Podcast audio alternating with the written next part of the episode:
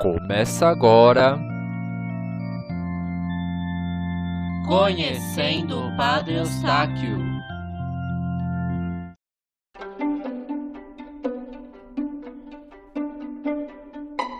Olá, queridos ouvintes. Chegamos com o podcast Conhecendo o Padre Eustáquio, o programa onde contamos em detalhes a vida do missionário da saúde e da paz. Nesta quarta temporada, vamos mostrar o período de sacerdócio em Belo Horizonte e como ele conquistou o carinho dos moradores desta cidade.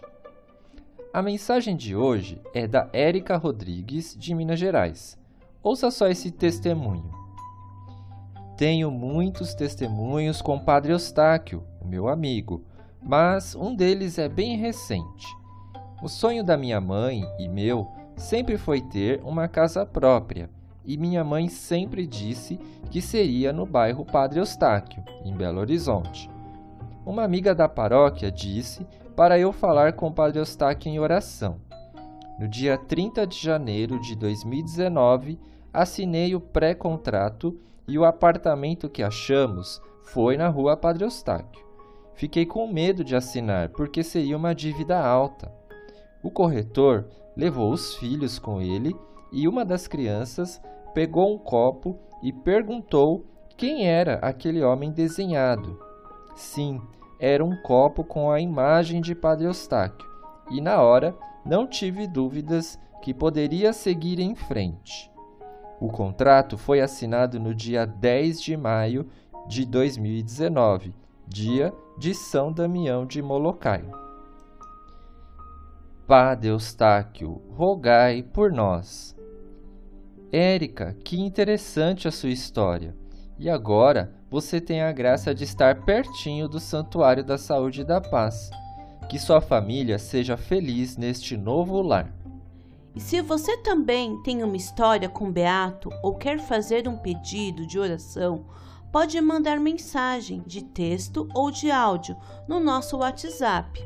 O número é 11 99165 8409 ou então pelas nossas redes sociais. O nosso Facebook do Museu Padre Eustáquio é facebook.com barra Museu Padre Eustáquio Poá ou pelo nosso Instagram, que é o arroba Museu Padre Eustáquio. Pessoal, estamos no episódio 52. No capítulo anterior, ouvimos que o Beato também encontrava tempo e disposição para os afazeres paroquiais. Hoje, vamos conhecer Padre Eustáquio na sua intimidade com Deus. É o que vamos ouvir no capítulo de hoje, Pequenas Meditações. O texto é baseado no livro O Vigário de Poá, de Padre Venâncio. Curiosos? Eu estou! Então pegue seus fones de ouvido, porque a história vai começar.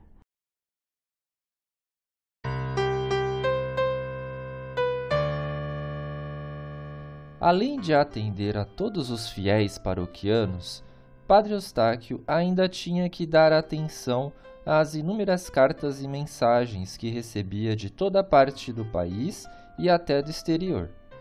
As cartas e pedidos eram endereçados à Casa Paroquial de Belo Horizonte. Cerca de 3 a 4 mil mensagens foram registradas e arquivadas. Isto o preocupava seriamente, pois não havia a possibilidade de ler as cartas, e muito menos de respondê-las. Mesmo assim, Padre Eustáquio não quis simplesmente guardá-las. Arranjou um secretário discreto e mandou separar os agradecimentos dos pedidos. Os agradecimentos seriam arquivados, mas os pedidos desejava um pequeno resumo para que pudesse lembrar-se das intenções em suas orações.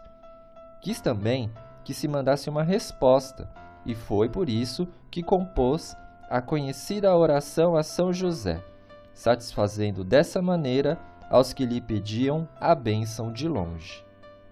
Muitas cartas, porém, confiavam-lhe casos de consciência.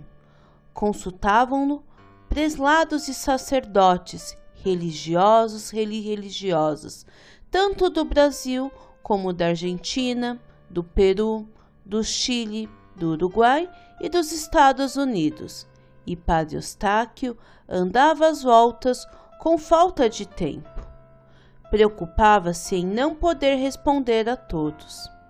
Entretanto, apesar de todo o trabalho, muitas foram as pessoas que receberam dele uma mensagem consoladora ou orientadora. Quando escreviam essas cartas, onde buscava força para tanto?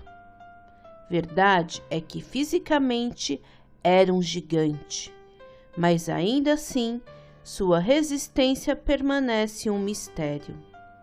Nunca se encontrou um organismo que se contentasse com tão pouco sono. Rarissimamente descansava um pouco durante o dia. Quase sempre andava, pregava, permanecia horas seguidas no confessionário. Certo dia, já no período noturno, próximo das dez da noite, aparecia no pátio da casa, no recreio de que muito gostava. Chamava o companheiro de residência e discorria sobre os interesses da paróquia, da igreja em construção. Ou contava o que lhe acontecera durante o dia.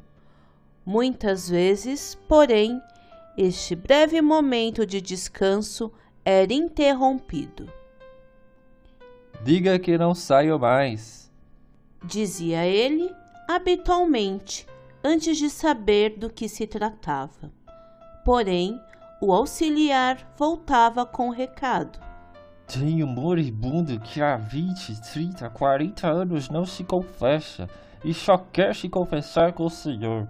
O que devo fazer? Padre Eustáquio olhava o companheiro e, sem titubear, disse: Trata-se de uma alma.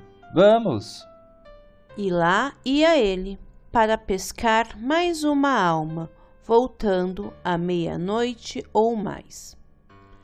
Nunca se deitava antes da meia-noite. Em dias normais, recolhia-se às onze horas, mas no quarto do religioso holandês a luz permanecia acesa. O que fazia ele a essas horas? Ninguém jamais descobriu. Mas em seu caderno de anotações era possível deduzir. Escrevia certamente para não dormir as impressões do dia em forma de pequenas meditações. Eis algumas delas.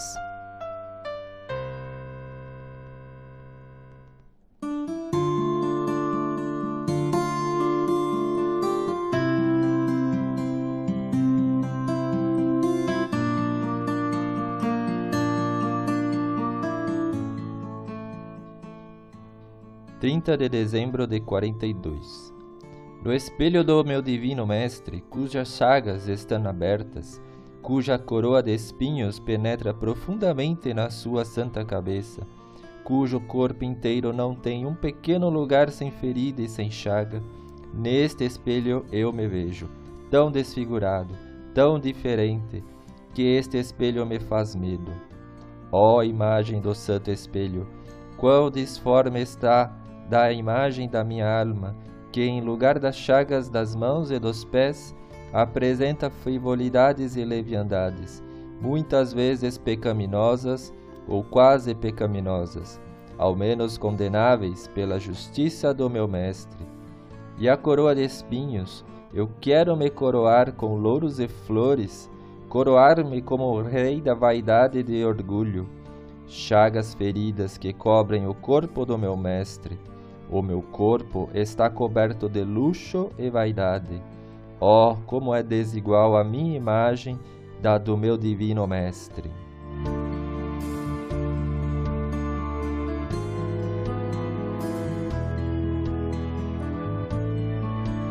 Trinta e um de dezembro de quarenta e dois. Duas coisas a contemplar: o mal que eu fiz e o bem que Jesus me fez Os pecados foram muitos, as faltas muitíssimas, mas cobertas. Ó oh, bondade, ó oh, misericórdia de Deus, pode me dar esperança. Ó oh, meu Jesus, queira me esconder na chaga da vossa divina misericórdia.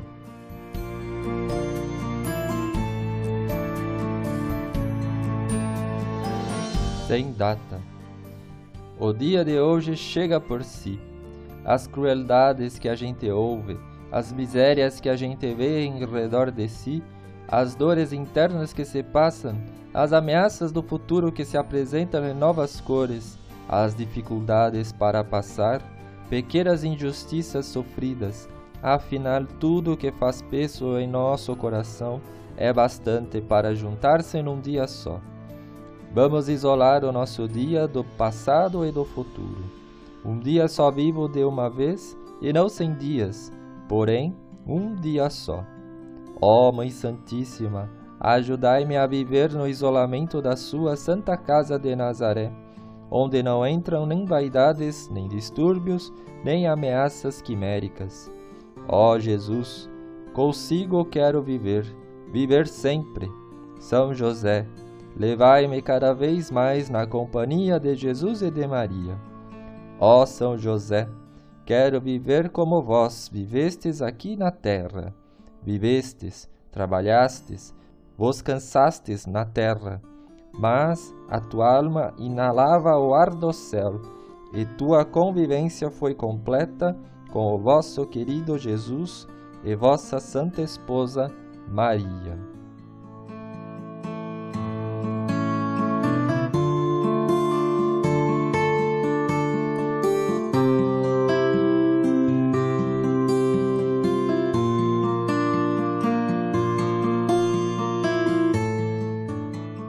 E assim seguia, quase que madrugada adentro, em noites de insônia que sofria. E nestas, além de escrever seus apontamentos e meditações, para grande surpresa de muitos, tinha outros hábitos.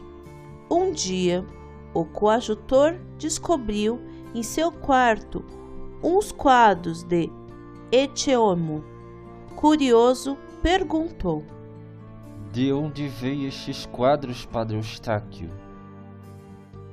Eu costumo pintar um pouco nas noites em que não posso dormir. Havia também quadros de um sagrado coração. Embora passasse noites em claro, todos os dias, às cinco da manhã, já estava na igreja. Sabia que o povo viria e não desejava privar-se de sua meditação que devia sustentá-lo durante o longo do dia que tinha à frente. Como suportava essa vida anos seguidos é um mistério. Era forte, sim, mas o que exigia do organismo aproximava-se quase do impossível. De fato, o incansável apóstolo da caridade subtraía ao repouso do corpo, que dele parecia não precisar, o tempo indispensável para o equilíbrio das forças necessárias à sua alma. Refazia-se no seu grande amor a Deus, com quem falava à noite, e no seu grande amor ao próximo, a qual se dedicava durante o dia. Dele pode-se dizer que realizou integralmente o lema de sua congregação. A mim, o trabalho, ao próximo, a utilidade, e aos sagrados corações, a honra e a glória. Por hoje é só. Até a próxima semana.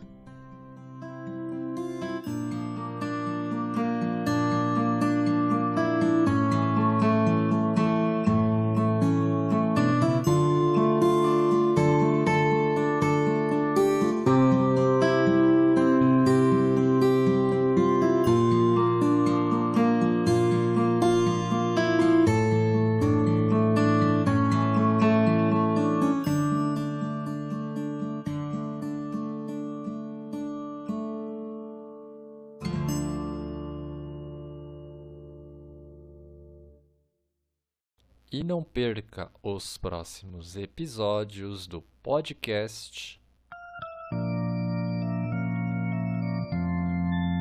Conhecendo o Padre Eustáquio.